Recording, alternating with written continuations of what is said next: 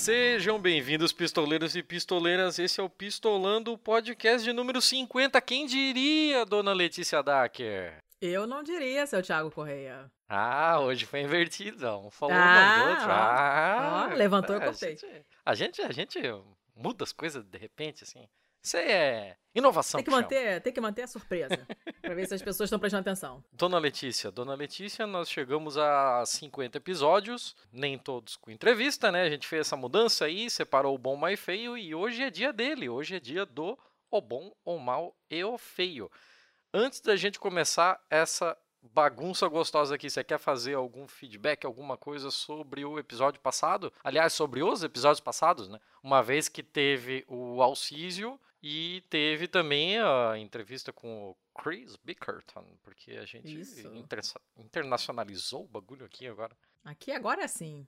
Vocês aguardem. Aguardem e confiem. Tem mais. É, o pessoal gostou do episódio. O feedback foi bem legal, assim. O retorno foi super positivo. O pessoal gostou pra caramba. Foi uma, uma pegada diferente, né? O Chino, que vocês já conhecem, já tá, gravou aqui com a gente. Ele fez a nossa identidade visual. Ele faz o lado black, que eu já cansei de indicar aqui. Patati patatá. O Chino comentou que quando ele viu no feed, ele... Ai, meu Deus, outro episódio do Brexit. Não...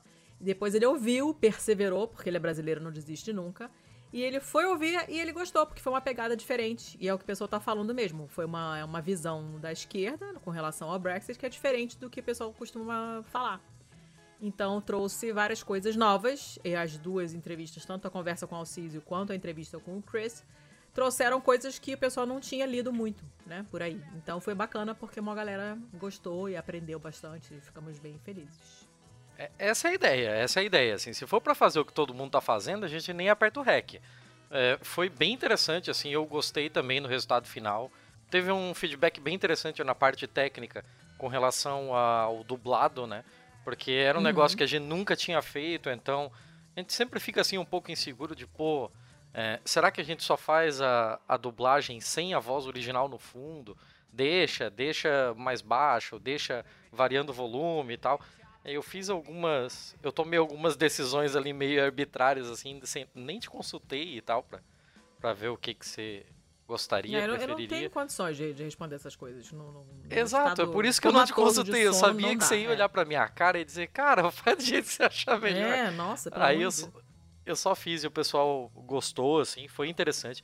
Teve uma galera que eu fiquei sabendo que botou mó pilha no episódio de pornô chanchada. Ai. Eu não vou nem comentar. Eu imaginei que você eu falaria não exatamente vou nem isso. comentar. Eu vou fingir que nada está acontecendo pra ver se as pessoas esquecem. E como as pessoas vêm falar comigo, eu vou tomar a liberdade de filtrar as mensagens, entende? E aí, provavelmente você nunca mais vai ouvir falar desse assunto. Eu bem imagino que tem muita coisa que você recebe sobre as coisas que você não me repassa. assim. Não. É, eu, eu acho que eu vou ter que dar um jeito de saber disso por fora, mas beleza. Ah, mexe teus pauzinhos aí. Porque eu, vou ficar quietinha aqui. Eu tenho coisa demais pra administrar, eu não sei se eu dou conta, mas ok. Ótimo, melhor assim. Você tinha feedbacks do pessoal pra passar, não? Então, teve o Marcos, que mora perto de Barcelona, né, na Espanha, que mandou mensagem também, disse que começou a ouvir a gente através do episódio da Débora Baldin.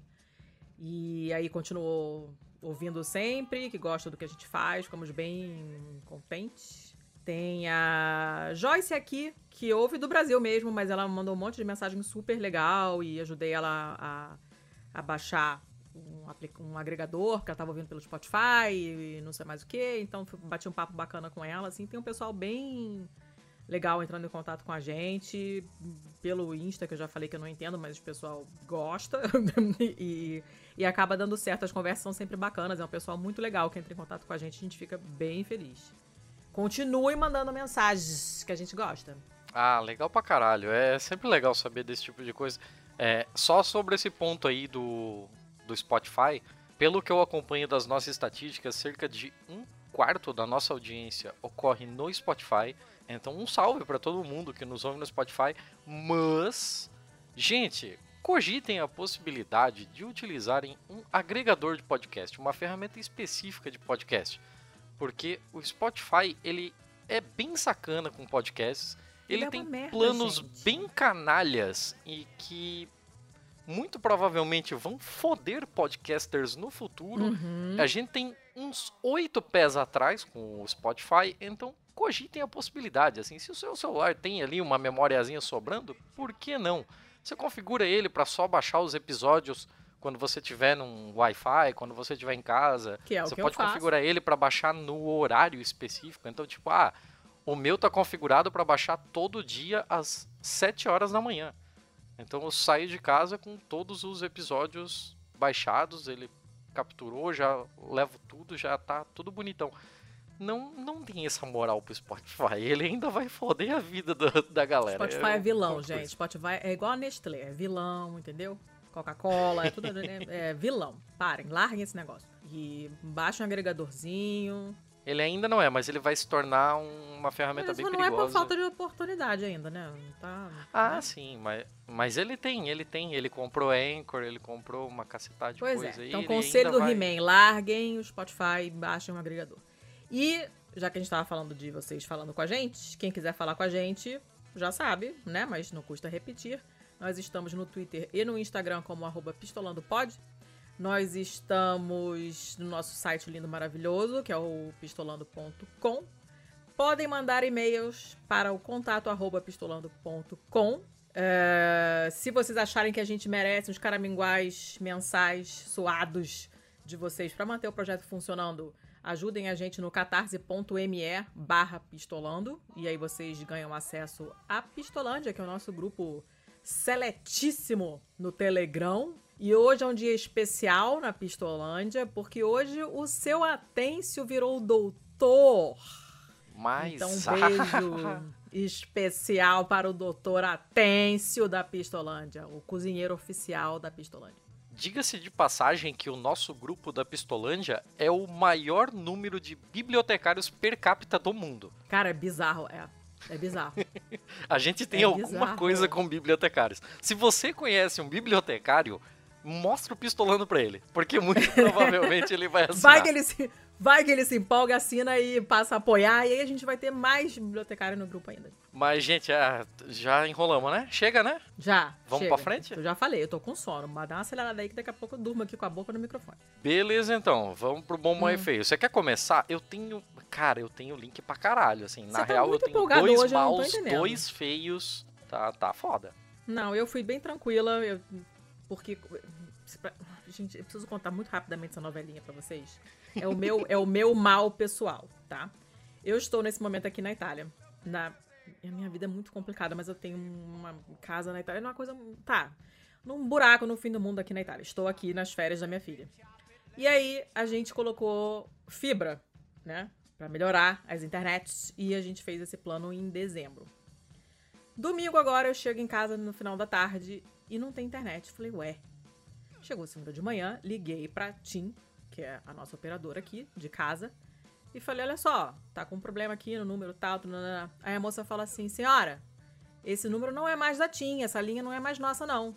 Essa pica não é minha. Eu falei, Pera, não, claro que é de vocês. Aí lá, vocês fizeram alguma mudança, alguma solicitação de mudança de operadora? Eu falei, não, até porque o contrato é de dezembro, a gente acabou de fazer o contrato. Pois é, aqui tá dizendo que vocês fizeram o pedido pra mudar de operadora, então assim não é mais nossa. Eu falei, tá, isso não aconteceu, mas vamos fingir que aconteceu. Qual- Quem é o novo operador?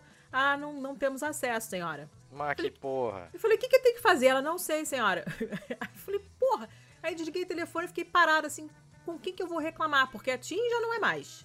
O outro operadora, a outra operadora nova, eu não sei quem é. Eu falei, "Putz, quem que fez isso? Uma picaretagem? Alguém que roubou o número do celular, do contrato, pegou o, o CPF do meu marido e usou. Eu não, não sei. Aí ligamos Tem para muitas operadoras aí na Itália, não? Não, é, de, de fixo tem, atualmente tem. E é aquela coisa, uma pertence a uma que pertence a outra, igual o carro, né? A Ford que pertence a não sei o que, que comprou não sei o que, você não sabe com quem que você tá falando, na verdade. Aí, a sorte é que a gente entrou em contato com o advogado. Meu marido, meu marido tem uma empresa, ele tem que ter um advogado, porque, né, calote. E aí, por sorte, ele falou assim: Ah, eu conheço um cara que trabalha na TIM. Pera aí que eu vou ver o que, que ele sabe, o que, que ele descobre. Ligou pro cara. Hoje de manhã nós ficamos sabendo que não aconteceu nada disso. O que aconteceu foi o seguinte: um cara aleatório que nós não sabemos quem é, jamais saberemos, é, que fez um. Pediu pra cancelar o contrato dele da TIM em agosto. Só que essa, essa solicitação de cancelamento só foi feita agora, desde agosto. Quando o técnico da TIM foi lá desligar a linha do cara, em vez de desligar a linha do cara, no mesmo armário, lá na mesma caixa, ele desligou a nossa. Foi isso que aconteceu. Que maravilha. E se a gente não tivesse uma pessoa lá dentro, né, uma pessoa que tem um contato lá dentro, a gente jamais saberia disso. Porque as três pessoas da TIM com quem eu falei no telefone falaram a mesma coisa. Foi feita uma solicitação de mudança de operadora. Só que, tipo, não tem contrato assinado nenhum, não tem a gravação da, da, da, da conversa no telefone. Então eles teriam que provar que foi isso. Mas até você provar que focinho de porco não é tomada, a gente ia ter que refazer o contrato, pagar a multa, porque o contrato é de, sei lá, tem um vínculo de 12 meses. A gente, teoricamente, cancelou no primeiro mês depois. Ia ter que fazer BO na polícia, porque a, e a gente tava achando que alguém tinha entrado, tinha conseguido fazer isso usando os nossos dados. Enfim, deu uma merda federal. E eu estou sem internet desde domingo à noite. Estou tremelicando consideravelmente. Estou gravando agora no 3G, então se der ruim, a culpa é do celular. E esse é o meu mal pessoal de hoje, tá? Que eu comecei pelo, pelo mal meu. Pra vocês entenderem a situação. Se eu dormir aqui, começar a xingar ou acontecer alguma coisa bizarra, a culpa é de tudo isso aí, tá? É abstinência. Mas. Mas agora nem era o momento do mal, mas beleza. Não era, mas eu, eu precisava tirar isso do meu peito. E, e agora vocês já sabem. Bom, então eu vou contar minha notícia boa. É, eu não fui, pra ser bem sincero, não fui procurar em outras fontes, inclusive por causa disso, porque eu estou sem internet decente. Apareceu isso aqui na minha timeline e eu peguei. E é, é de um site chamado Frida Media, freedamedia.co.uk, então é um site em inglês, mas eu nunca tinha ouvido falar. Apareceu na minha timeline do Facebook em um site feminista que eu sigo que é bem confiável. Não, nunca vi fake news lá. Mas eu não fui procurar isso em outros sites, então não sei. E a, a manchete é o seguinte: uma empresa hum, administrada por mulheres redesenhou o espéculo. Você fala, qual é o espéculo? O espéculo vaginal. Toda mulher ou toda pessoa com vagina vai ao ginecologista e com uma certa frequência, espero, né? E faz também o Papa Nicolau, né? Que é o preventivo de câncer do colo do útero. E para poder colher material, para poder examinar, tem que usar o espéculo, que é um negócio chamado bico de pato e por aí você já, né, não é muito amigável, né? Você tem uns que são de acrílico agora, e tem outros que são os mais antigos que são de de metal esterilizável, como todos os outros instrumentos é, médicos, né? E é, aquilo entra na sua vagina e tem um, um sisteminha para ele abrir um pouco para poder dilatar, para poder ver o colo do útero. Dói. Pra mim não, mas eu sei que para muitas mulheres é uma experiência extremamente desconfortável. Quem que você acha que inventou esse espéculo? Um homem ou uma mulher? Ah, só pode ter sido um homem. Se dói. É claro. Óbvio, né? Então, o que aconteceu foi que uma empresa toda de mulheres redesenhou esse espéculo e fez um design muito mais amigável, muito menos é, incomodativo, né? O material é diferente, eles estão usando aquele silicone, que é o mesmo silicone usado. É, silicone médico, né? O mesmo silicone de vibrador. De, da mesma família do coletor menstrual, né? É uma coisa que não incomoda nada. E o que é legal é que uh, ele não é uma. Esse, esse modelo antigo existia desde o começo do século. Do, da metade do século XVIII. E a maior parte das, das mudanças foram nos materiais, né? E na maneira como ele funciona. Porque não tem muito como você mudar o design. Ele tem que ser de uma certa forma, de um certo tamanho. Não tem muito como inventar ali. Mas só colocar o de silicone, é, em vez de um metal gelado ou de um acrílico, que também é frio, já é outra coisa. Então, esse silicone ele é macio, ele não é gelado, ele é mais fácil de inserir. e é, ele abre de maneira um pouco diferente. Também já tem uma luz, tem uma ligeira diferença na inclinação, que é mais fácil para a pessoa que está usando é, manusear e é mais confortável para paciente também. Uh, e aí eles fizeram esse protótipo, taranana, mas já está sendo considerado como uma, uma um instrumento essencial para consultas ginecológicas e provavelmente se a coisa der certo vai ser adotada e se não for esse modelo, vai ser outra coisa, provavelmente nessa mesma linha. Porque só você mudando o material, você já faz uma diferença bem grande, assim, no, no conforto na hora de fazer o exame. Esses exames nunca são legais, né? Além de você estar tá na posição ginecológica, não é legal, né? Vamos combinar? Não, nunca é. Oh, sonhei essa noite, tô doida para fazer exame ginecológico. Não tá, né? Não é legal. Então você tornar a experiência menos é, desconfortável, menos dolorosa para quem sente dor menos. É, ah, sei lá, menos primitivinha, sabe? Um pouquinho mais moderninha, mais avançada, mais respeitosa do corpo da, da, da pessoa que tá lá, é, já melhora bastante a experiência e, e, e é, essas coisas parecem. Ah, isso aí não tem impacto nenhum, porque é tão rápido, você faz uma vez por ano e tal. Mas, cara, tem gente que deixa de fazer esses exames porque eles são desconfortáveis, sabe? E isso tem impacto em saúde pública, isso tem um impacto em epidemiologia. Quanto menos gente faz exame, quanto menos gente faz prevenção, mais gente vai ficar doente. Então isso tem um impacto na saúde pública, não é bobagem. Né? Você trazer pessoas, conseguir deixar as pessoas confortáveis o suficiente para fazer um exame preventivo, que é super necessário, tem um impacto grande na sociedade. Então é uma, é uma coisa bacana, mesmo que não pegue agora, em algum momento isso vai ser mudado, assim. Sabe? Eu tenho várias amigas que reclamam pra caramba dos exames e tal. E esse é até bonitinho, assim.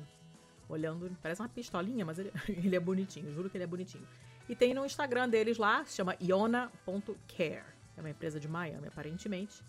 Vamos ver se, se vai pegar, mas a ideia é boa. Então, essa é a minha notícia boa. Interessante, nada, nada mal, hein? É, pois é, também achei legalzinho, assim. Eu tinha guardado ela uma notícia do dia 3 de janeiro agora, mas eu salvei ela um pouquinho. Deixei ela separadinha porque eu achei que era bacana.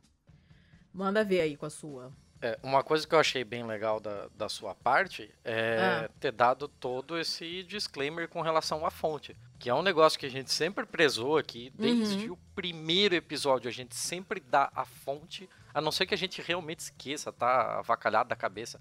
Mas se a gente não falou, independente de ter falado ou não no episódio, se você for dar uma olhada lá nos links do episódio, lá na descrição, todos eles estão é, referenciados direto de onde a gente tirou. É, isso sempre foi uma preocupação nossa. E, inclusive, isso diz muito sobre o meu bom. Porque hum. o. Aliás, sobre o meu feio. Eu acho que eu vou deixar para falar mais disso no meu feio. Tá. É, então vamos pro bom. O meu bom vem da Open Democracy. OpenDemocracy.net. Ele é um site bem relativamente desconhecido, assim, segundo dados deles próprios, cerca de 40% dos, dos visitantes do site, de quem consome frequentemente esse site, se consideram ativistas. Então ele, é, ele pauta o ativismo. Ele é um site que foi, ele foi é, fundado por um professor chamado Anthony Barnett, que é um inglês que ele sempre teve uma, uma visão bem centro-esquerda, assim e tal. Ah, fica mais uma mais um disclaimer da nossa parte aqui. Sempre procure conhecer a linha editorial dos veículos que você utiliza. Oh, importante pra caramba. A gente já usou aqui muita coisa de. Cara, na, no episódio passado eu usei Fox News. Mas eu usei porque era uma notícia completamente boba e tal. Mas você precisa conhecer a linha editorial dele quando você está tratando de notícias um pouco mais sérias e tal. Inclusive tinha uma outra notícia que eu deveria ter colocado aqui, mas eu já tô cheio de links, mas tá. Saindo do Open Democracy, vamos falar direto sobre o tema. E o tema é o seguinte: imagine um lugar de 2 milhões de habitantes hum. Com uma taxa entre. uma, uma proporção entre salário é, do, do pessoal que trabalha com manufaturados e PIB, que é o dobro dos Estados Unidos. What? é 16% mais alto que a Alemanha ou Japão. É o quinto maior, a quinta maior expectativa de vida do planeta. Que isso, gente?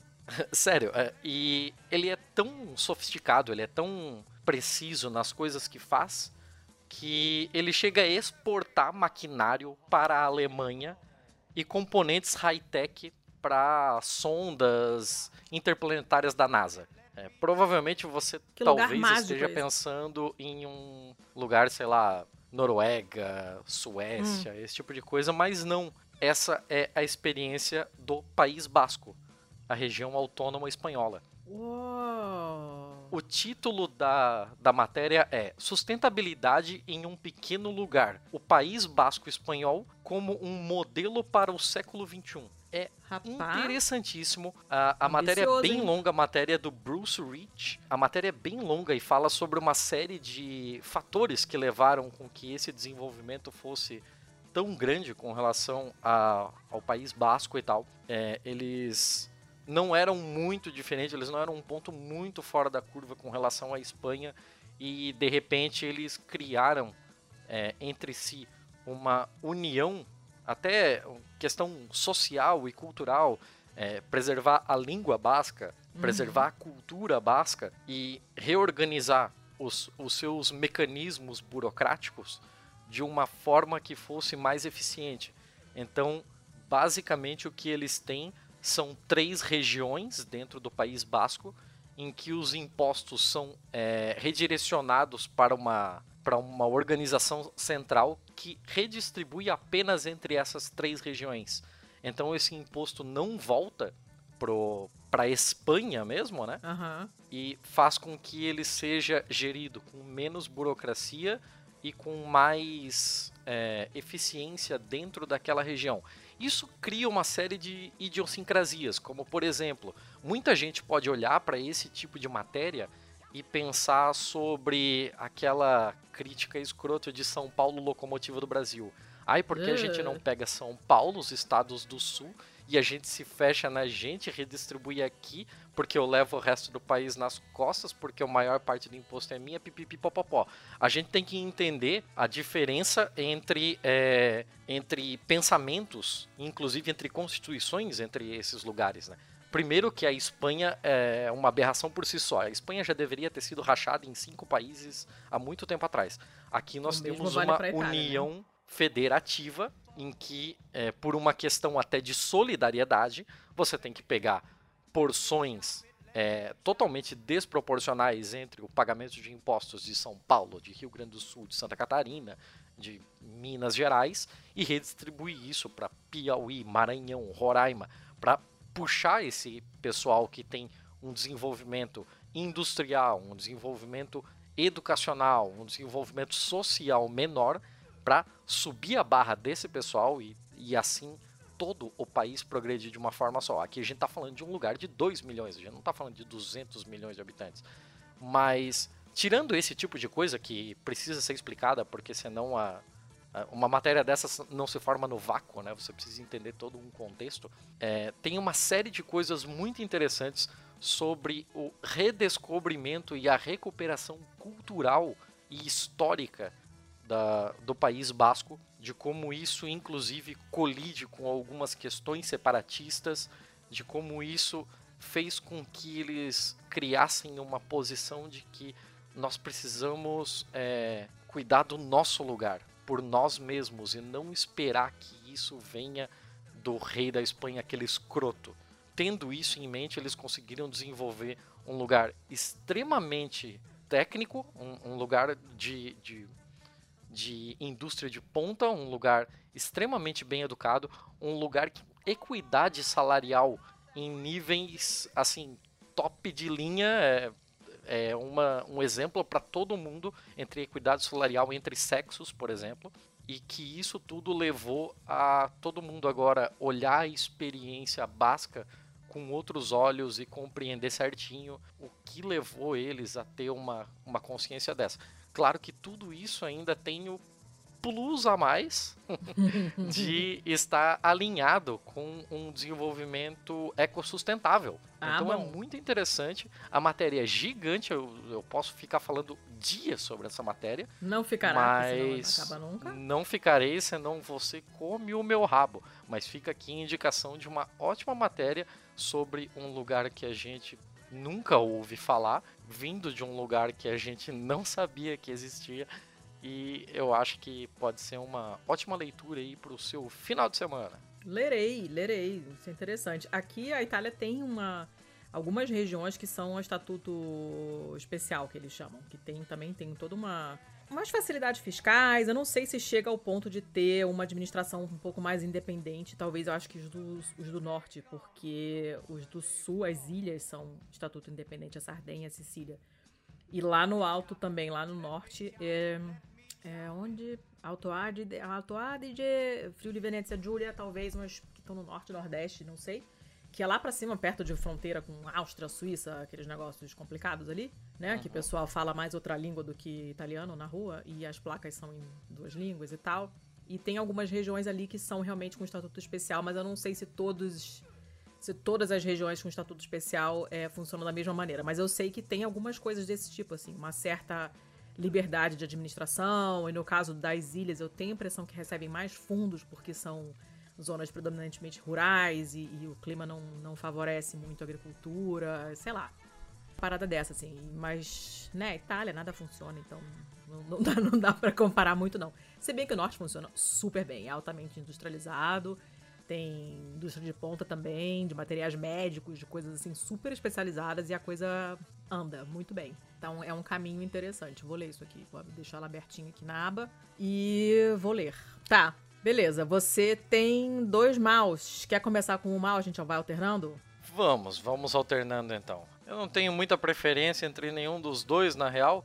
Então eu acho que eu vou começar pelo do Guardian. É hum. É uma matéria do Guardian de 2 de janeiro de 2020. Saca só, a hum. Amazon ameaçou de demissão empregados que estavam falando é, para outros empregados e fazendo uma, aquela, boa, aquela boa conversa de rádio peão, né? Uhum. Sobre mudanças climáticas. Como e isso assim, foi revelado gente? pelos próprios trabalhadores. Inclusive, foram revelados e-mails que mostravam um grupo de empregados que criticavam a empresa por não tomar ações mais fortes na, nas ações de de combate às mudanças climáticas, né? Hum. Pela, pela Amazon, é, que eles corriam um risco de demissão. É uma matéria. É, é, um negócio pesadíssimo, é um negócio complicado. É, eles citam aqui o caso de uma de uma empregada, de uma trabalhadora da Amazon chamada Maren Costa, que ela havia feito é, comentários na mídia sobre a, a companhia ter uma, um pulso mais firme com relação a isso e tal. E ela foi uma das ameaçadas. E até depois eles colocam aqui alguma coisa que pode resultar em uma ação corretiva formal, What? incluindo uh, o término do seu emprego na Amazon. Caramba! Uh, o término que eu digo, tipo a rescisão, né? Rescisão uhum, do é. seu emprego na, na Amazon. Caceta. E óbvio que ela ficou apavorada, tal, porque uma coisa não invalida a outra. É, vocês estão cansados de ouvir falar aqui que eu não tenho problema nenhum em falar, inclusive eu já falei isso para pessoas que trabalham comigo, que do meu emprego formal eu não sinto o menor orgulho do que eu faço e a empresa não me paga para que eu tenha orgulho do que eu faço. A empresa me paga para eu fazer o que eu faço. Uhum. Essa coisa de ter orgulho, de vestir a camisa é uma coisa que eu não entendo, sinceramente, mas tudo bem. Né? Vestir não, a camisa... não, e... Cara, isso é, isso é um absurdo, assim. Os, os caras pedem um engajamento da sua parte como se você pudesse ser um traidor da empresa e não um traidor de classe, saca? Uhum. É, é, o negócio é completamente bizarro. Essas coisas aconteceram em, em, diferentes épocas e tal. Tem algumas coisas aqui que citam que foi em setembro, mas agora que foram revelados alguns dos e-mails, eu não. Eu, eu não sei se não está aqui ou se eu não peguei essa parte mas é, eu não sei como aconteceu esse vazamento, se foi alguém que foi pra rua e resolveu jogar a merda no ventilador e tal, mas a Maren Costa, que era a que eu havia citado, né, ela disse que quatro empregados foram questionados e dois foram ameaçados de rescisão se eles continuassem falando sobre o papel da Amazon na, na crise climática. Foi, foi um negócio bizarro, assim esse é o tipo de coisa que a gente precisa repercutir, a gente precisa denunciar. Esse é o tipo de coisa que não pode acontecer. Se você que está nos ouvindo passar por qualquer coisa minimamente semelhante, de a sua empresa repreender por uma atitude que você teve fora dela, que não diz respeito ao, seu cargo, ao seu trabalho, você procure o seu sindicato, porque isso é completamente inaceitável. Isso é um, isso não deixa de ser assédio. Isso é assédio moral, isso é é um negócio ridículo. E, cara, pau no cu da Amazon, assim. Pau no cu da Amazon com todo o fervor. Gente, mas que bosta isso, hein? Mas sabe, olha uma, coisa que eu tô. que eu tenho reparado, eu tava pensando nisso hoje. É, porque um amigo comentou e, e ele tem razão, o, o, Alessandro. E ele tava falando que, cara, é, ele não falou isso, mas foi o que veio na minha cabeça depois do que ele comentou, né? A gente tá num tempo, a gente tá vivendo um período em que quando uma pessoa faz merda, quem é massacrado não é a pessoa que fez a merda, é a pessoa que reclamou da merda. E esse assunto veio, e tem tudo a ver com isso que você falou, por isso que eu tô falando isso aqui, não estou nesse nível de maluquice ainda. É, o que aconteceu foi o seguinte: eu tô num grupo de viagem, de dicas de viagem, não sei nem por que eu tô lá ainda, porque eu tô de saco cheio de viajar. E uma pessoa postou comentando sobre como os europeus fumam. Falou, nossa, tô, fiquei, fiquei surpresa, porque não imaginei que os europeus fumassem tanto assim. Tem muita guimba de cigarro na rua. As pessoas fumam muito, no, não em locais fechados, porque tem uma lei europeia que proíbe, então não acontece com tanta frequência, mas você sai de qualquer estabelecimento e tem um monte de gente fumando na porta, e isso incomoda pra caramba. Eu odeio cigarro, quem me conhece sabe. Inclusive, seu Thiago sabe, porque eu reclamo pra caramba dele fumando. E, é, e aí o pessoal começou a comentar, falou, nossa, realmente é um saco isso, taranã, taranã. Aí eu falei assim, olha, o leste europeu é bem pior do que a Europa é, central e sul, né? O leste é bem pior, as pessoas fumam muito. E mesmo assim, aqui ainda fumam bastante, apesar de ter caído muito o número de fumantes depois que entrou em vigor essa legislação europeia que proíbe o fumo em lugares fechados. Eu estava já aqui quando essa mudança aconteceu e eu me lembro que antes da lei entrar em vigor, a gente pensava muitas vezes antes de sair de casa, porque em qualquer lugar que você fosse, você voltava fedendo a cigarro. Eu tinha que tomar banho, lavar a cabeça às 3 horas da manhã, sabe? Porque eu não conseguia colocar a cabeça no travesseiro. Era muito, muito cigarro. E aí eu comentei, falei, olha, eu já cansei de brigar com gente fumando em cima de mim. Aí uma energúmena, porque é a única palavra que eu posso usar para definir esse tipo de pessoa, a beócia, né? Veio e falou assim: Nossa, como você é educada, hein? Que você vai pro exterior para brigar para cagar regra. Falei, amiga, não sou eu que tô cagando regra, é a lei. Tu tá maluca? A pessoa tá fazendo uma coisa que é contra a lei, que é fumar no lugar fechado, ou então perto de criança, ou perto de mulher grávida, como já cansou de acontecer comigo na gravidez, eu quase saí na porrada com um cara uma vez, que o cara ficava fumando do meu lado, e eu com uma barriga gigante, de 18 meses, e o cara fumando do meu lado. Falei, amigo, sai daqui, né? E aí a garota falando assim, é, você está cagando regra. Eu falei, não tô cagando regra, cara. É proibido fumar em lugar fechado. Não é para fumar do lado de criança de mulher grávida. Não são eles que estão errados. Não sou eu que estou errado, são eles. Sabe? Ah, mas. Aí começou com esse papo. Eu falei, vem cá, amiguinha. Se um, alguém, um alemão, chega aqui no Brasil e fala. É assaltado em Copacabana e fala, nossa, o Rio tem esse problema é muito violento, né? Que coisa chata. Aí você vai falar para ele o quê? Não, isso aqui é nossa cultura, você tem que respeitar? Não vem cagar regra na minha casa? Tá maluco? Que, que é isso? Sabe? Mas a gente chegou num, num, num ponto de sociedade em que a pessoa que reclama de quem tá claramente errado é essa pessoa que reclama que leva a, a, a, a porrada, entendeu? Falei, mas cara, mas que inferno, que merda. E é a mesma coisa, né? A mulher reclamou de uma coisa que ela tem todo o direito de reclamar, porque a situação climática do, do, do, planeta é alarmante pra caralho. Se você não tá se borrando de medo, você tá totalmente por fora. E quem é ameaçada é ela, né? Uma inversão não, de valores é, é, estranha, é um né? absurdo. O, os funcionários, de, de certa forma, eles contra-atacaram, tá? Porque eles fizeram uma carta aberta ao Jeff Bezos. Essa carta aberta teve 8 mil assinaturas. Ó. Oh de um grupo chamado Amazon Employees for Climate Justice hum. e eles conseguiram publicar isso.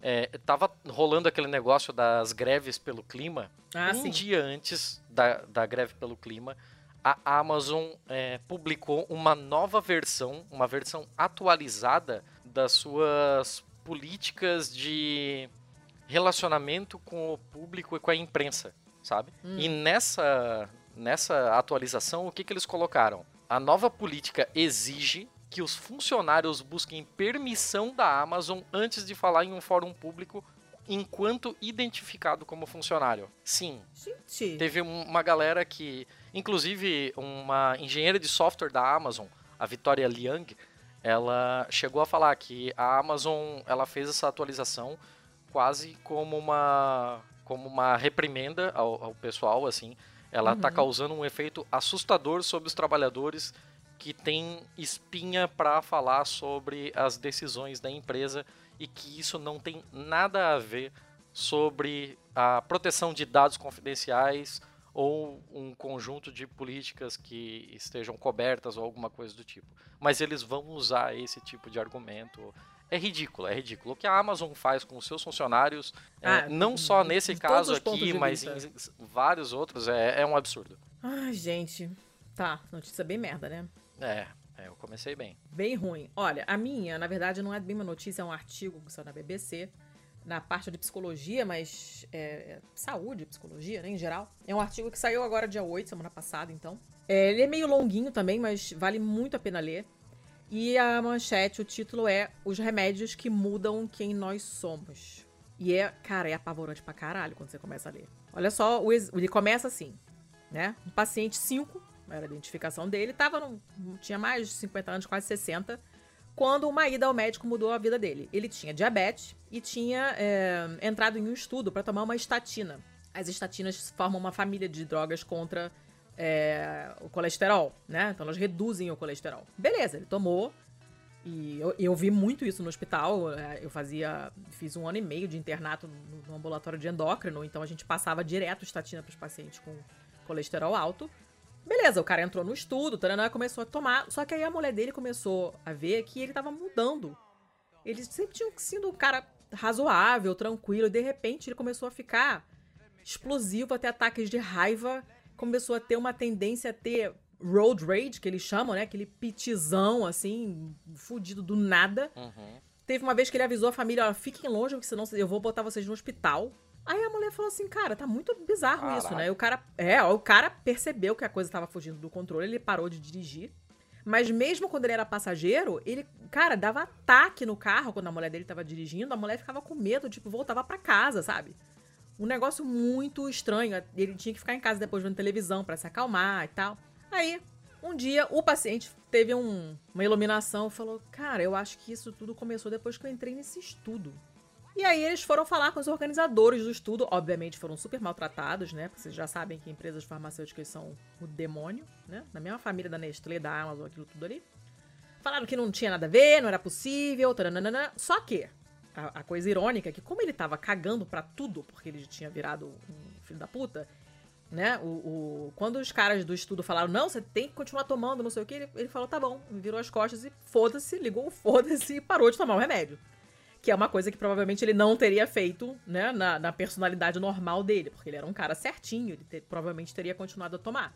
Mas como ele tava nessa, nessa fase de foda-se, ele parou de tomar, e depois de duas semanas ele tava de novo com a personalidade dele normal.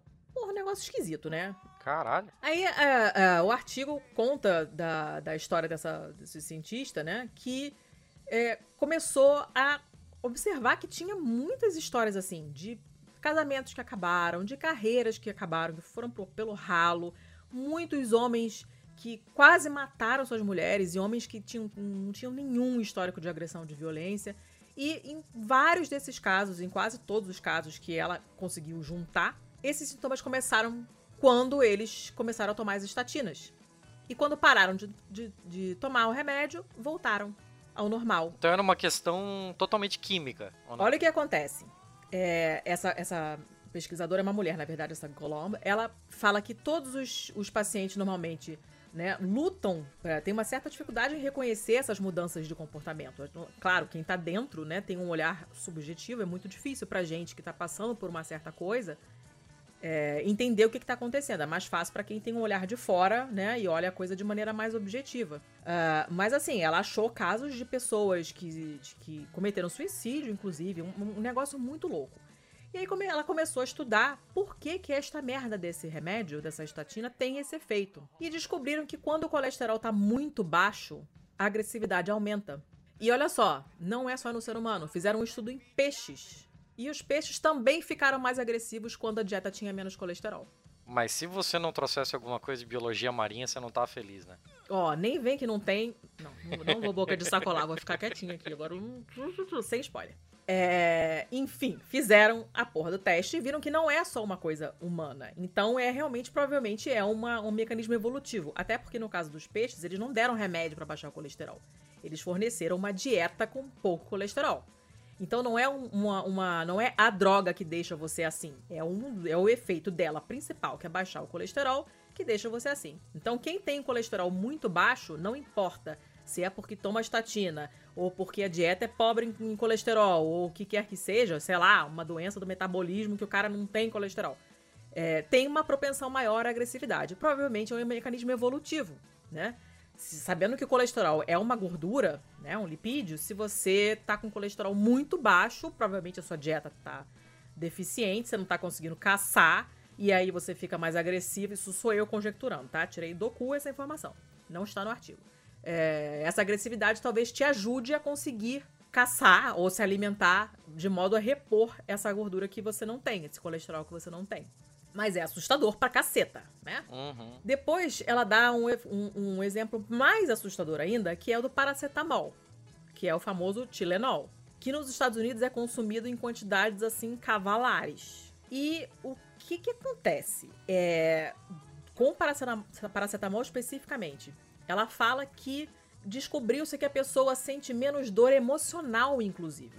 O paracetamol ele é um antipirético, ele, né, contra a febre também, mas também é um anti, é um analgésico, né? E não só para dor física, para dor psicológica também. Então, quando a pessoa se, é louco, né? Você sofre um trauma de qualquer natureza, teu namorado terminou com você, você levou um esporro na frente de todo mundo no trabalho, é, sei lá, teu cachorro morreu, seu inquilino tá te dando dor de cabeça e você tá nervoso e tá triste pra caramba e você toma um Tilenol e você melhora um pouco. E como as quantidades que as pessoas tomam dessa droga é, são muito grandes, porque é um fármaco que você não precisa de receita para comprar, não tem efeitos colaterais assim fortes que a pessoa sente na mesma hora, né? Porque tem muito remédio que você toma, tipo antibiótico. Muita gente passa mal tomando antibiótico. Então não é um remédio que as pessoas sentem alegria e leveza ao tomar, né? Mas o Tilenol, quem nunca? Começou uma dorzinha de cabeça, tá com Tilenol, né? Resfriado, tá chegando, tô meio esquisito, toma Tilenol. O pessoal toma, né? E aí ela se pergunta, cara, a gente tá o tempo inteiro tomando Tilenol. Será que isso não reduz a nossa empatia de alguma forma?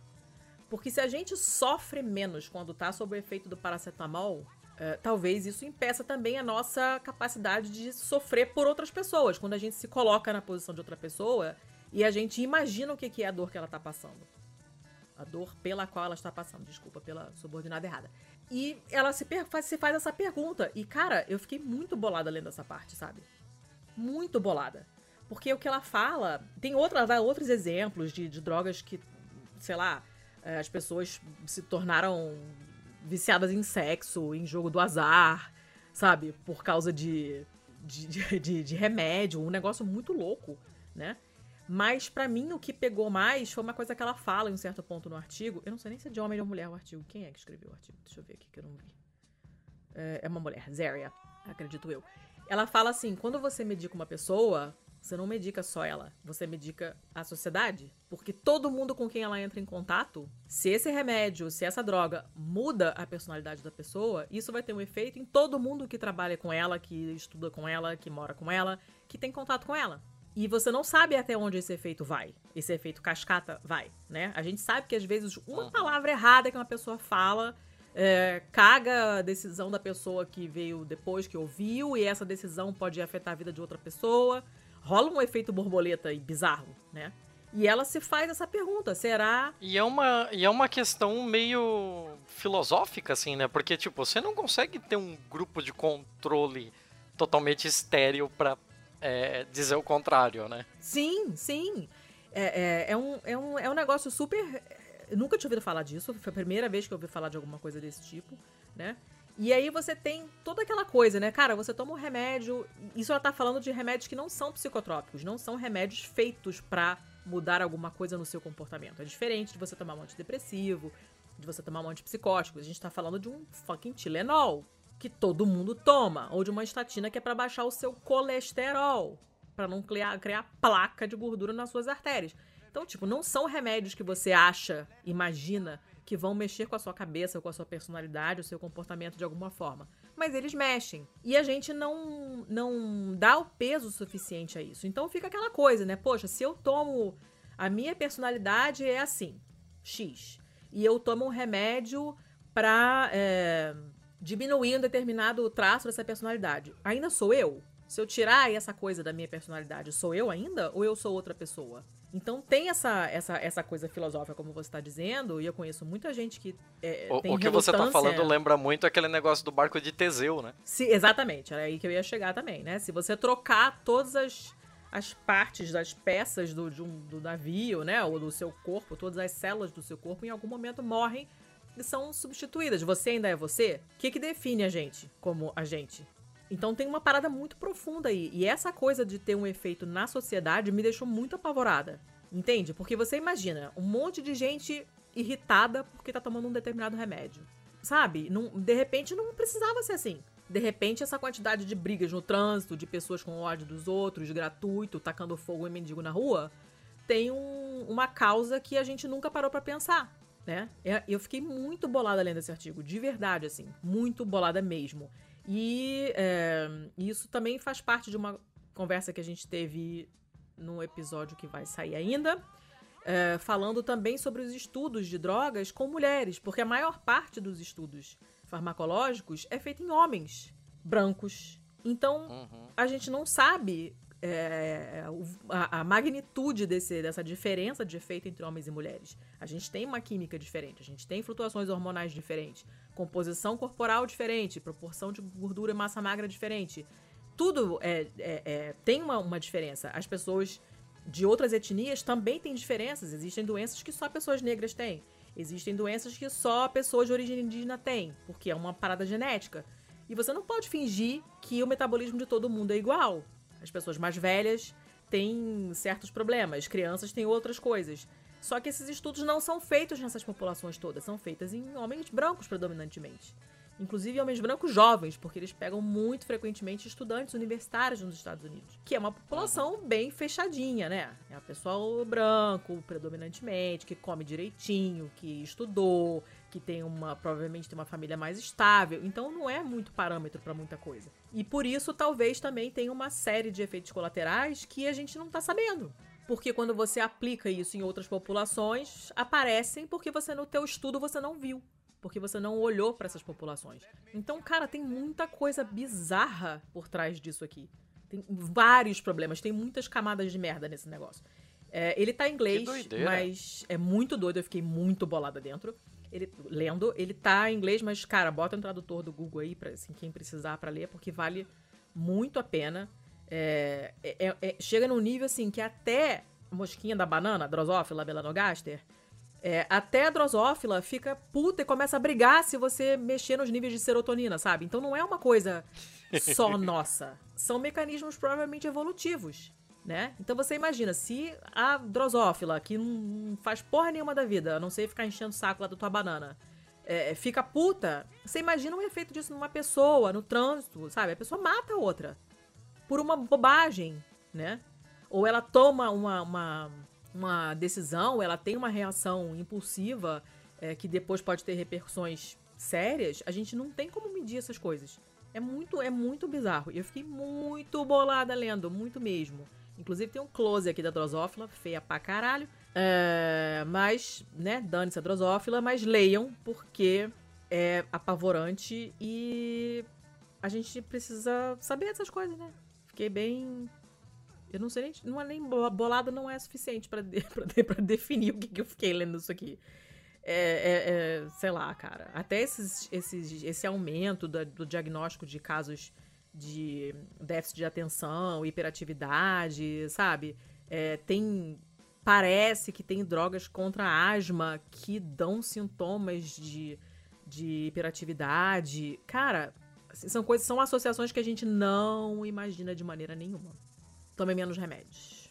Nossa, é bem louco isso. É bem pira mesmo. Bem assim, louco. E... Como mais plantas, tome menos remédios. É, e é muito estranho, né? É, é um negócio é um negócio muito complicado porque, assim, é o tipo de coisa que você não consegue separar um grupo de controle para estudar esse tipo de coisa e que corre o risco de virar um, sei lá, um axioma, alguma coisa do tipo, sabe?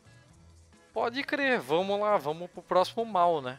O próximo mal vem também, né? Mais uma vez, a galerinha aí das informática tudo, é, avacalhando a porra toda, né? Essa vem da CBS News. Hum. E vem de. vem lá do longínquo ano passado, 17 de dezembro. Uh. E olha o timinho mais ou menos. Hum. Apple, Google, Hum. Microsoft, Tesla e Dell. Todos. Todas elas Hum. processadas por mineração de cobalto na África feita por crianças. Ah, que delícia. Isso casa muito com uma notícia que você já trouxe aqui algum tempo Sim, atrás, acho pavorosa. três episódios atrás. Qual era? Era a Mica, né? Era a a Mica. naquele lá. Nesse caso aqui, é mineração de cobalto. Eles foram processados como cúmplices na morte e na mutilação de centenas, se não milhares de crianças africanas. É, vamos repetir, né? Centenas, se não milhares. É, é- é assim, é- é Tá, primeiro, É um primeiro de absurdo. tudo, pra que serve o cobalto? Quem que usa cobalto? cobalto tá em todo tipo de supercondutor. Hum. Ele tá em qualquer eletrônico. Ele é uma parte, ele é um dos minerais vitais na produção das baterias de íon de lítio. A gente já falou aqui sobre lítio no Chile também. Sim. Eu trouxe uma lá dos Salares no, no Chile. É, inclusive, falando ainda sobre lítio, é, se eu não me engano, foi a Bolívia. Foi a Bolívia, foi a Bolívia ou o Equador, um dos dois, que descobriu a maior reserva de lítio do mundo, E- desbancando a do Chile e a da Austrália. Oh. Então, daqui a pouco vocês vão ver aí muita gente falando sobre esses países, talvez em conflito e tal.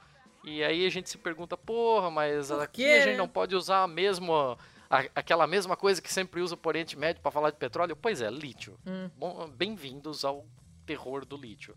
Então, é, continuando Ah. aqui, esse, esse processo foi, foi arquivado, né, foi protocolado na corte do distrito americano de Washington, da- do estado de Washington mesmo, né, Uhum. por uma organização sem fins lucrativos chamada International Rights Advocates. Hum. E ela foi, ela fez o, o protocolo em nome de qual é, o 13 demandantes, né, 13 requerentes Hum. anônimos da República Democrática do Congo. E eles acusam essas gigantes da tecnologia de ter conhecimento desse tipo de coisa. Hum. Então, em- abre aspas. Eles conscientemente se beneficiaram e ajudaram incentivando o uso cruel e brutal de crianças na República Democrática do Congo para minerar cobalto. Ai, gente. Um, o advogado de direitos humanos aqui, que foi entrevistado pela, C- pela CBS News, ele falou que é possível é, rastrear toda a cadeia de suprimentos da mina, onde as crianças foram mortas ou mutiladas, e rastreando essa cadeia do tipo, ah, essa, essas minas venderam para tal lugar de beneficiamento, que vendeu para Uhum. tal transportadora, que negociou com tal despachante aduaneiro que embarcou essa porra direto para São Francisco. Eles conseguiram chegar nessas empresas através da cadeia de suprimentos.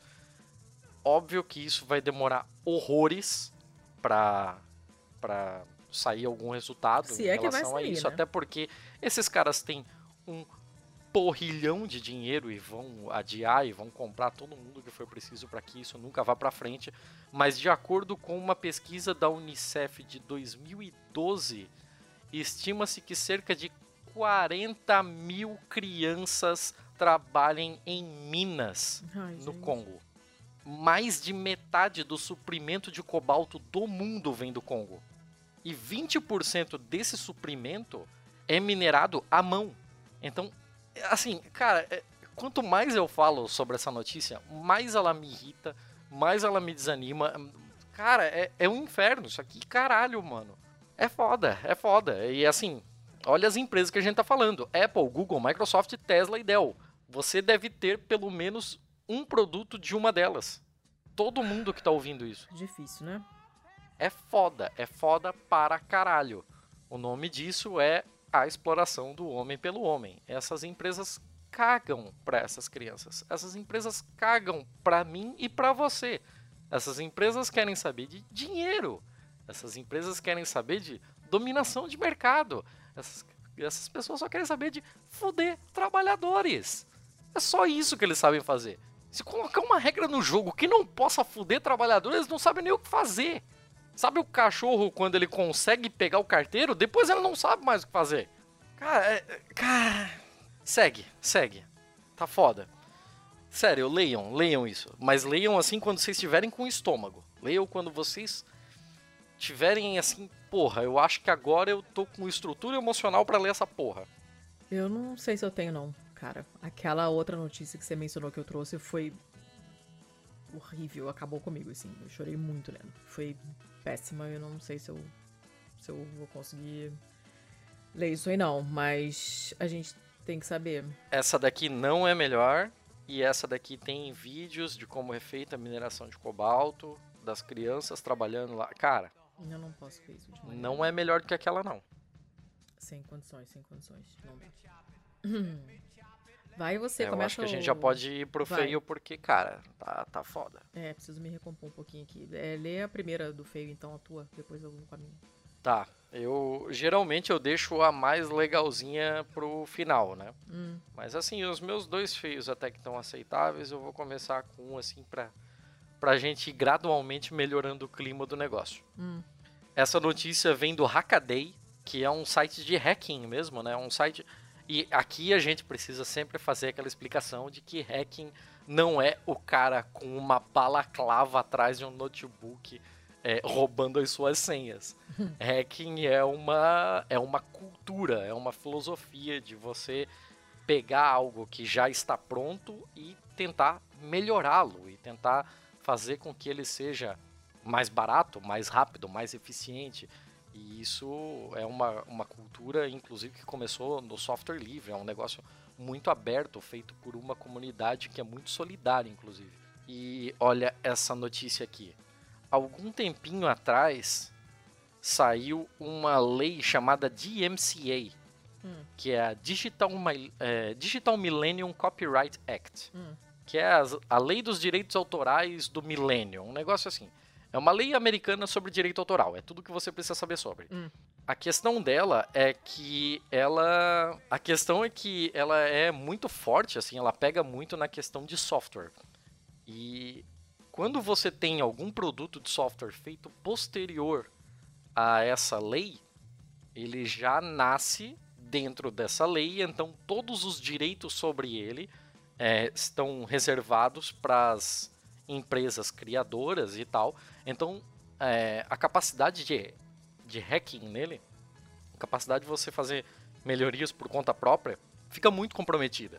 O que acontece é que os tratores que são utilizados no- nos Estados Unidos, praticamente todos eles têm software embarcado, porque não é um negócio lá do futuro de Interstellar. Aqueles tratores que se dirigem sozinhos são Já reais Existem, sim, sim. já existem e já existem há um bom tempo.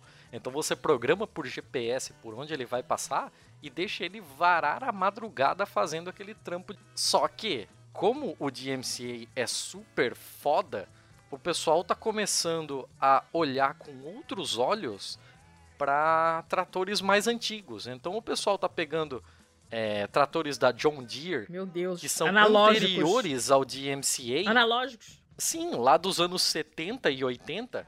E eles criaram um- uma cultura totalmente própria. O pessoal tá. pag- Inclusive, isso valorizou os tratores antigos. Caramba. Virou uma febre, virou uma corrida atrás de tratores das décadas de 70 e 80 para que você consiga comprá-los e adaptá-los para que com código aberto você consiga modernizá-los e não fique refém do DMCA. Caramba. Porque segundo esse tipo de esse tipo de tecnologia e a, a lei que tem em cima dele, os acordos de licença do usuário mantém uma cláusula de que toda a manutenção deve ficar na mão da John Deere. Hum. Então, esse trator, além de ser caro por ser novo, ele sai caro porque você tem que pagar um técnico da John Deere para Uhum. fazer uma, uma inspeção, uma manutenção nele. Então, virou. A, a gente pega todo aquele negócio de cultura hacker, que era aquela galera bem do computador, e essa galera agora tá indo pro interiorzão de Minnesota pra ajudar a galera da soja, tá ligado? Cara, então virou um maluca. negócio muito diferente. É, Tem ativistas trabalhando em cima disso, assim, e, cara, eu achei bem interessante, assim. O negócio é hackear tratorzão da massa. Que maneiro, cara. Gostei. Achei interessante, né? Legal. Depois eu vou lá dar uma olhadinha. né? É, é, um, é o jeito que eles encontraram de pressionar esse tipo de, de empresa também, né? Porque, porra, eles também não querem ficar com esse tipo de coisa. Porque, porra, esses tratores poluem mais, eles consomem mais, eles têm muito menos features, né? Eles não são tão melhores assim. Alguns deles, porra, não tem ar-condicionado. é, eu e aí, falar. ou você tá num calorão do caralho, ou você tá num friozão do caralho. E eles também não, não preferem esse tipo de coisa. Mas, dadas as circunstâncias, é o jeito deles pressionarem é, essas grandes, essas gigantes Caterpillar, John Deere, Massey Ferguson, Case e o caralho a quatro, para que eles tomem algumas providências para flexibilizar isso de alguma forma. E um obrigado, um abraço para todo mundo que nos ouve em Horizontina, Rio Grande do Sul. De onde que veio isso agora, meu Deus? Da Horizontina? Tem uma fábrica da John Deere lá. Ah, tá. E é a cidade da Gisele Bündchen. Nossa, relevância extrema na minha vida. Mudou meu modo de ver o mundo. Tá. Eu gostei. Gostei dessa coisa. Eu gosto de trator, né? Como eu comentei no, no último. Eu acho legal. A minha não tem nada a ver. É uma notícia. Eu coloquei no feio porque ela é engraçada. Na verdade. Não é porque ela tem um lado ruim. Quer dizer, tem um lado ruim também, mas. Bom.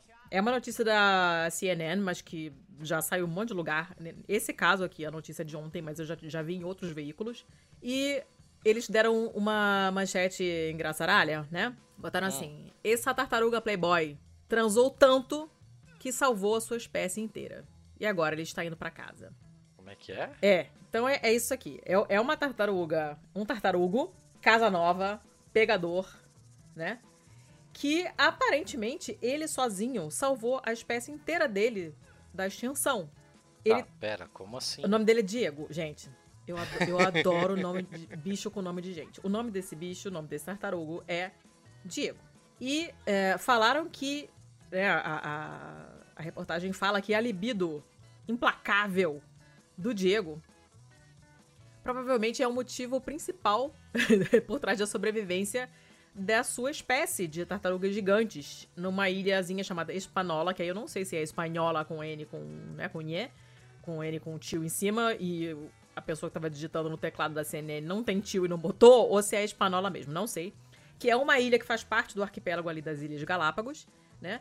E ele, o Diego, ele vinha, ele veio do, do, do zoológico de San Diego, que é bem famoso, é um jardim zoológico enorme, eles têm altos programas de reprodução, não sei mais o que. E o zoológico de San Diego emprestou o Diego, que é o grande comedor, né, para tentar é, repopular essa ilha com essas tartarugas. E assim, quando essa campanha de promiscuidade. É engraçado o artigo. Quando a sua campanha de promiscuidade começou, né? Tinha só dois machos e 12 fêmeas dessa espécie vivos, assim, na ilha. Só que aí, o Diego, cara, o Diego comeu todas. Ele saiu pegando tão geral que a população subiu de 14 para mais de 2 mil exemplares. Caralho? Pois é. E aí o Serviço dos Parques Nacionais das Ilhas Galápagos acha que o Diego, que tem 100 anos, vejam bem, 100 anos, é, é o patriarca, né? É o pai de mais ou menos 40% da população da ilha. O cara é assim, Gengis Khan, e eu sei que a pronúncia não é Gengis Khan, mas foda-se. Ele é o Gengis Khan das Ilhas Galápagos, assim, ele é pai de todo mundo. Qual foi, se, Sabe o que eu tô pensando aqui agora? Ah, Eu tô pensando numa festinha com essa tartaruga e o gatinho Xiaopi. Nossa, vai dar super certo. Vocês lembram do gatinho, né? Façam um favor, né? É, eu tô lembrando de um episódio, eu não me lembro mais qual foi o podcast. Talvez tenha sido um Invisibilia, não sei. Você chegou a ouvir esse episódio do Gengis Khan? Que acharam DNA dele numa quantidade absurda de gente espalhada pelo mundo inteiro, assim. O cara era muito é, sinistro, assim. O cara teve muito filho. Eu conheço a história, mas eu não, não cheguei a ouvir um podcast sobre isso. Só que, é porra, no é caso do Gengis Khan é uma treta muito forte, né? Porque é impossível você olhar pra uma proporção absurda igual essa e não pensar que isso tudo não foi semeado na base do estupro. É né? lógico, claro que foi, óbvio. Bem- não tem nada a ver com o Diego, mas é, é uma proporção muito maior do que a gente imagina, assim. Tem pessoas de lugares bizarríssimos do mundo, assim, que fizeram esses testes de DNA que você fica apavorado quando as pessoas fazem, porque você entrega seus dados de saúde pra empresas malvadas. Deus o livre. E a galera tá fazendo isso direto em vários lugares do mundo e, cara, começaram a ver que, porra, tem uma galera que é descendente de Gengis Khan, assim. É, é um número absurdo de pessoas. E o Diego é isso aí. É, a, a extensão do Império Mongol comia o Império Romano com farinha. Nossa, total, né? E, e, e o Diego tá dando uma de repopulação aqui, o bicho sozinho, cara. Porra, cara, de, 40, de 14 pra mais de 2 mil exemplares na ilha. Sendo que desses 14, dois eram machos, então ele não podia se reproduzir. É, o que mais me impressiona nessa notícia toda é o fato de que com 40 é, indivíduos você ainda consiga salvar uma espécie, né? Porque me parece, assim, falando totalmente leigo sobre o Hum. assunto, que não teria variedade o suficiente de material genético para perpetuar a espécie, sabe? Exato, pois é. Mas eles, é, inclusive, eles, eles não falam exatamente isso, que era uma dúvida minha também, mas no final é, o artigo fala: olha, é, o fato de, de desse número ter aumentado dessa forma, né? é, e- e o Diego não foi o único tartarugo, eles levaram é, mais 14 tartarugos para participar desse programa, mas ele pegou uma proporção muito grande, né? Então ficou uma coisa bem Uhum. desigual, mas no final do artigo eles falam, olha, o fato dessa população ter aumentado e, e tá lá feliz, assim, tá, porra, né? É uma ilha pequena e tal, mas isso significa que essa espécie, essas tartarugas são capazes de crescer, de se reproduzir, de se desenvolver. Em termos de variedade genética, tem que ver com o tempo o que, que vai acontecer, né? Porque a Uhum. gente sabe que é, pouca variedade genética dá sempre merda. Vídeo famílias reais mundo afora, né? E, esse negócio de endogamia não é muito legal, não. Mas tô curiosa pra ver o que, que vai acontecer. E a foto tem um close, assim, do Diego. é, com uma legenda bobinha, obviamente, né? A, a beleza do Diego, né? é, fez dele um sucesso na ilha. E é uma foto horrorosa, você vê os dentes dele. Bicho feio, tartaruga não é particularmente atraente, né? E ele tem 100 anos. E mesmo assim, fez o que fez. Então, parabéns para o Diego. É uma pena que a espécie esteja quase extinta. Esse é um lado ruim, né? Da notícia, mas eu achei engraçado. E é por isso que está no feio. Agora que eu reparei que o nome dele é Diego e ele veio do zoológico de San Diego. Ah, Ah, né? Só faltava ter uma namorada chamada Carmen San Diego. Ah, tá. Falamos então do tartarugo comedor. Cadê as- o seu outro feio? Deixa eu achar aqui. Eu tenho adorei mais um manchete. feio. Amei essa manchete. eu, eu tenho mais um feio e vamos acelerar porque essa gravação já tá com quase uma hora e meia. Talvez seja o maior bom mais feio já Caraca, feito. tem tempo, hein? É que a gente não faz negócio Mas- gigante assim. Tá. Cara, é- essa notícia foda-se. Eu vou Hum. acabar me alongando nela, não Ai, tem jeito. Ah, Porque a primeira vez que eu soube algo sobre essa notícia foi em um site. Vamos, vamos primeiro contextualizar a porra toda. hum. O título da notícia, a notícia vem lá do Washington Post. Washington Post, que diga-se de passagem, é. O dono do Washington Post é o Jeff Bezos, que eu já bati em duas ocasiões aqui, em duas notícias anteriores. Mas. Vamos lá. Pra isso Hum. daqui serviu. Esse filho da puta. Hum. A notícia é a seguinte: Meus caros homens, não há evidências de que comer o Whopper impossível vai te deixar com tetinhas. Basicamente, essa é Pera. a chamada. O Whopper, o sanduíche do Burger King, é isso? Exatamente. Você sabe que tem o Whopper impossível que eles estão chamando, né? É, não é Que o é Whopper, é o o Whopper, que tá? tem Que tem um O só. Foda-se. Só estou... Ninguém, ninguém liga. Ninguém Eu liga. ligo, eu fico nervosa, você sabe. Chama Whopper, tá, gente? É um O aberto. não é o- Whopper. Tá bom, Whopper. Whopper. Ah, tá. Ah. O que, que é o Impossible Whopper? Então, o, o Impossible Whop- Whopper É. é o que eles estão chamando de impossível porque eles dizem que tem exatamente a- o mesmo gosto de um Whopper Hum. normal, só que ele é um Whopper sem carne. Ah. Totalmente sem carne. Ouça Então, o nosso tipo, episódio é- do fim da carne. Exatamente. Então a gente liga tudo aqui. A gente vem puxando fio de lá, fio de cá e acaba juntando tudo. Só que daí qual é a parada que apareceu? Apareceu um cara chamado James Stengel, Hum. Que ele é um, um médico veterinário da Dakota do Sul. Hum? Ah. E ele fez um estudo lá, ele tirou uns números da bunda e tal. E ele falou que o Impossible Whopper. Hum. Você vai falar, todas É. as vezes você vai falar assim agora? É isso mesmo? Agora sim. Ah, tá. Ah. É, ele concluiu que o, esse Impossible Whopper tem cerca de 44 miligramas de estrogênio. Ah. E o Whopper de bife mesmo Ah. tem 2,5 nanogramas de estrogênio. Tá, isso deve ser aqueles fitoestrógenos da soja que de vez em quando aparecem. a gente- Calma, chegamos lá. Chegamos lá. Hum. E aí, ele colo- coloca aqui, abre aspas pra ele, né? Agora deixa eu lembrar vocês sobre o sistema métrico. Porque eles precisam fazer isso, idiotas. Deveriam ter notado isso há tanto tempo. O Nixon teve a chance de colocar essa porra. É, Ele não assinou corno. That ship has sailed. Ah, Tem um milhão de nanogramas Hum. em uma miligrama. hum, Isso significa que o Impossible Whopper hum. tem cerca de 18 milhões de vezes mais estrogênio que o Whopper regular. hum. Aí começou uma loucura, né? Ah, meu Deus, o que que tá acontecendo? Pipipi, popopó. Agora eu volto naquele ponto lá do começo sobre você conhecer as fontes de onde você recebe esse tipo de coisa. Porque a primeira vez que eu ouvi falar sobre esse negócio de ter 18 milhões de vezes mais estrogênio no Whopper, papapá, papapá, foi num site chamado National File. Hum. E o National File é um site que eu jamais tinha ouvido falar. E tava lá essa notícia no meio de várias outras.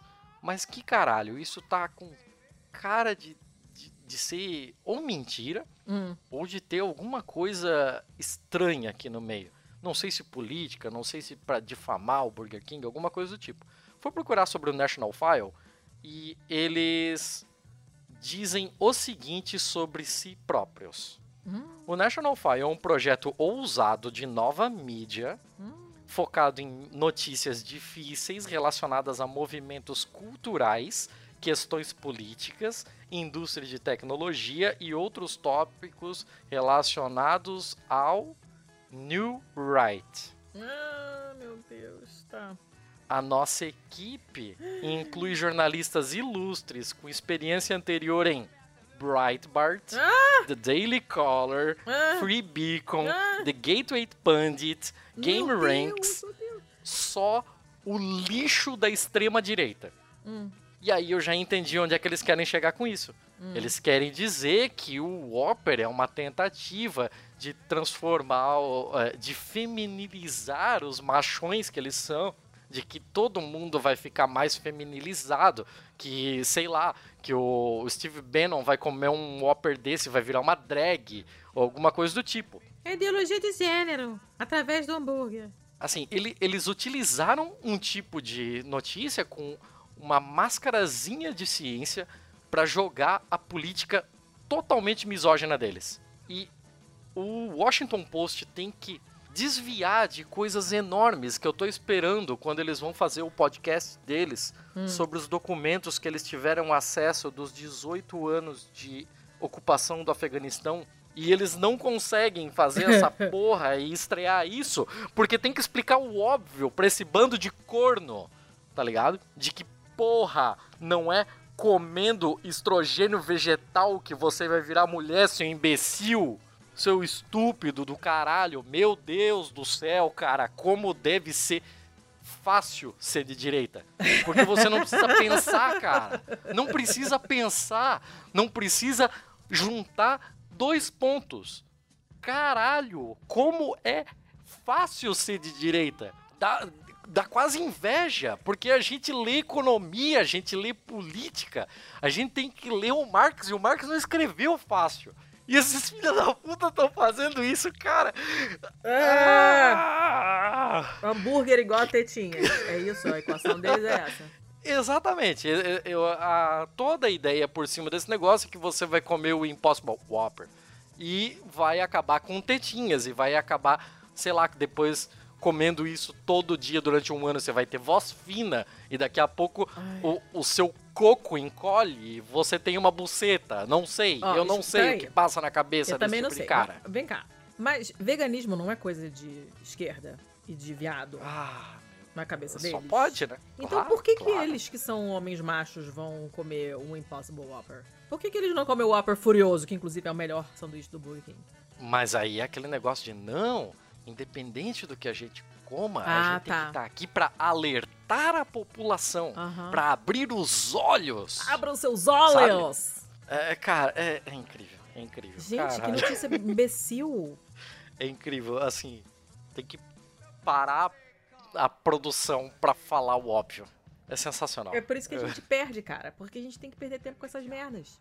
Eu não tenho mais saco pra, eu não tenho mais saco nem idade para discutir o óbvio, na boa. Tô velha demais para ficar discutindo o óbvio, entendeu? Não, não tô mais com paciência.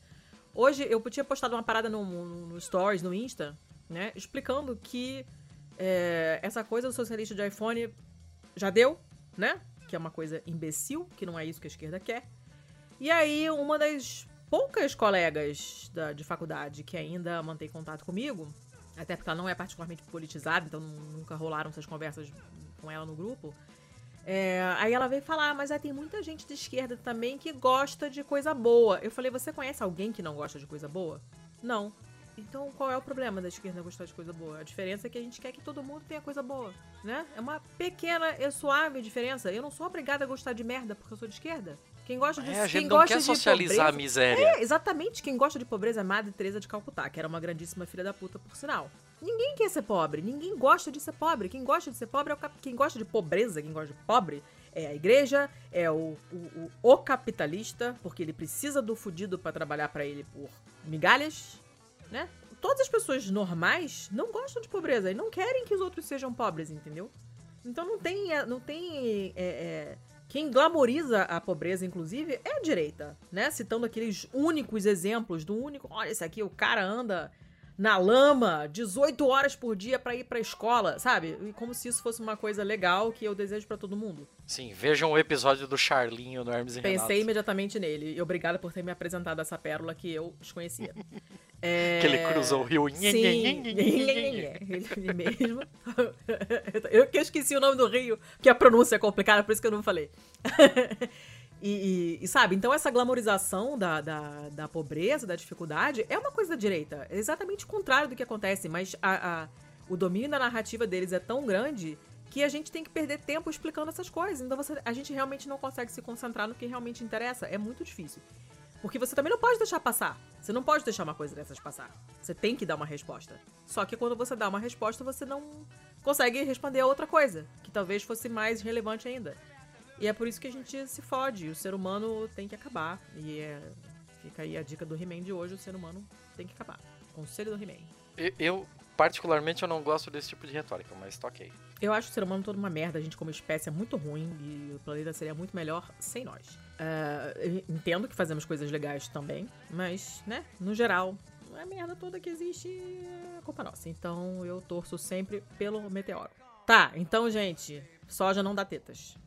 Sim, soja não dá tetas. Pode comer o seu Impossible Whopper. Tá. De boas. Tá bom.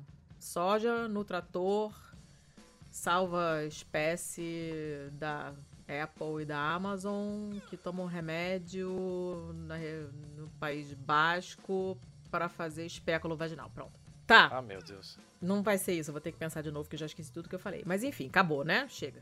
Tá gigante o programa. Isso é um problema todo seu. É porque eu já não lembro metade do que Pois é, mas pode deixar. Amanhã, amanhã eu penso nisso. Tá, então terminamos. É, é, lembre dos nossos contatinhos que a gente falou no começo. Lembre da nossa parceria com a Veste Esquerda. Vocês vão lá no vesteesquerda.com.br, compram as suas. Comp, compram. Falei vocês? Vocês vão sim. Então vocês podem comprar as suas camisetas esquerdopatas. São todas lindas e de muito boa qualidade. Usem o código de desconto PISTOLA10, vocês ganham 10% de desconto. A gente faz parte da campanha Mulheres Podcasters, é uma ação de iniciativa do Ponto G, que vocês já ouviram falar bastante, né, para divulgar o trabalho de mulheres na mídia podcast. E a gente apoia essa iniciativa, vocês estão cansados de saber. Quando forem compartilhar esse episódio, coisa que eu sei que vocês farão porque vocês são legais, vocês vão usar a hashtag Mulheres Podcasters. Podem usar também a hashtag PodAntifa. E aí, todas as pessoas que estiverem procurando mulheres na podosfera, né, produtoras de conteúdo e podcasts antifascistas vão conseguir encontrar a gente com mais facilidade e a gente fica listadinho lá e é legal. Né? E lembrem do Catarse, se estiverem afim, vão lá, catarse.me barra pistolando, para deixar um estareco-teco pra gente lá por mês, pra gente conseguir manter essa bagaça funcionando. Beleza? Beleza, mas eu posso lançar um mais um, um último conselho do He-Man antes da gente fechar? Claro. Essas notícias que a gente traz de veículos um pouco fora da curva, e quando a gente traz esse tipo de coisa, isso sempre tem que deixar em mente de todo mundo que nos ouve que só é possível quando ocorre uma descentralização de mídia. Então, procure de alguma forma se desvencilhar um pouco do feed do seu Twitter, do feed do, do seu Facebook, do seu Instagram e procure diversificar um pouco as, as suas formas de obtenção de notícias. É um negócio que aqui com o BMF a gente sempre aprendeu a fazer, né? Porque é um negócio que meio que obriga a gente se puxa para que porra. É, sempre tem essa brincadeira de sempre BBC, sempre Post, sempre Guardian. E a gente fica se puxando para trazer algumas coisas. Eles fazem um jornalismo bom em alguns aspectos, em outros não. Mas, assim, em determinado termo é confiável. E a gente precisa aprender a descobrir novas fontes de informação e a aprender a identificar se essas novas fontes de informação são confiáveis ou não. Então eu acho que essa é a dica do He-Man que eu gostaria de deixar. Assim. Uhum. Procure diversificar a sua fonte de informação e por onde essas informações chegam a você. Que não venham apenas das mesmas pessoas que compartilham notícias que acabam aparecendo na sua cara rolando o seu feed. Então, ótimo. Terminamos. Acabou o programa, acabou o programa. E. Nossa, ficou gigantesco mesmo esse negócio hoje. A gente estava empolgado. Estávamos. Estávamos. Beijo. Até semana que vem. Show de bola. Até semana que vem. Semana que vem com uma pauta um pouco mais leve. A gente andou pegando pesado aí. A gente teve paraísos ah, mas vocês vão gostar, fiscais, a gente teve Brexit. A gente teve umas pautas assim meio complicadas. Então a gente resolveu pisar um pouquinho no freio aproveitar assim, ó, porra, até o carnaval não vamos pegar tão pesado assim. Então, até fevereiro a gente, a gente pega leve. Beijo até semana que vem. É isso aí, até semana que vem. Tchau, tchau.